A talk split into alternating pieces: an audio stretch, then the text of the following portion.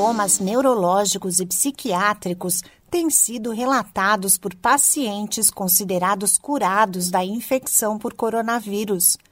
A condição chamada de síndrome pós-Covid ou Covid longa pode se arrastar por meses. Há relatos de dor de cabeça, perda de memória, fadiga, falta de ar, dificuldade de concentração, ansiedade, dores nas articulações, entre outros.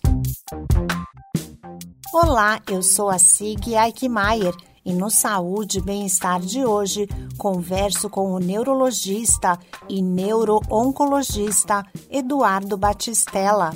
Ele explica que quando a Covid-19 afeta o sistema nervoso central, os sintomas podem persistir por meses. Neste momento, temos conhecimento de que a Covid-19 ataca o sistema nervoso central e periférico de diversas formas, seja pela invasão direta do vírus no cérebro, seja pela redução do oxigênio circulante em pacientes graves com acometimento pulmonar, ou pela disfunção dos vasos pelo corpo todo e pelo bombardeio cerebral de componentes inflamatórios.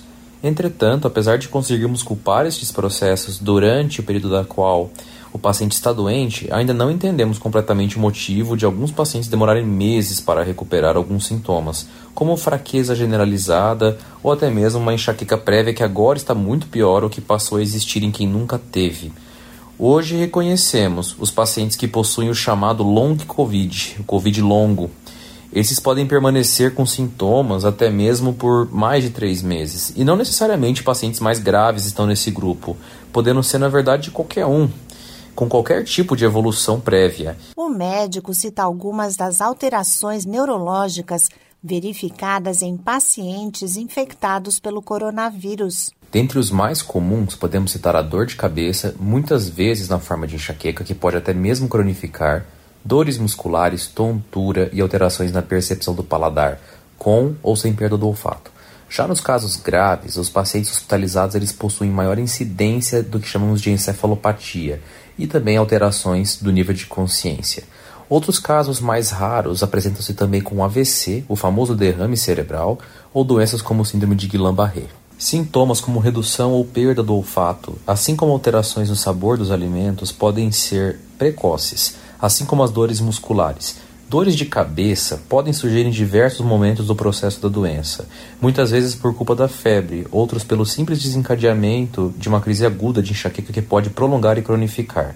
Os pacientes graves ou que foram hospitalizados, eles chegam a ter aproximadamente 80% de chance de alterações neurológicas durante o seu período de hospitalização ou processo de doença. De acordo com o neurologista Eduardo Batistella, mesmo nos casos leves de COVID-19, é importante estar atento a possíveis sequelas. O paciente que possui sintomas leves e que não necessariamente impactam na sua vida social e profissional possivelmente conseguirá driblar esses sintomas com o passar do tempo.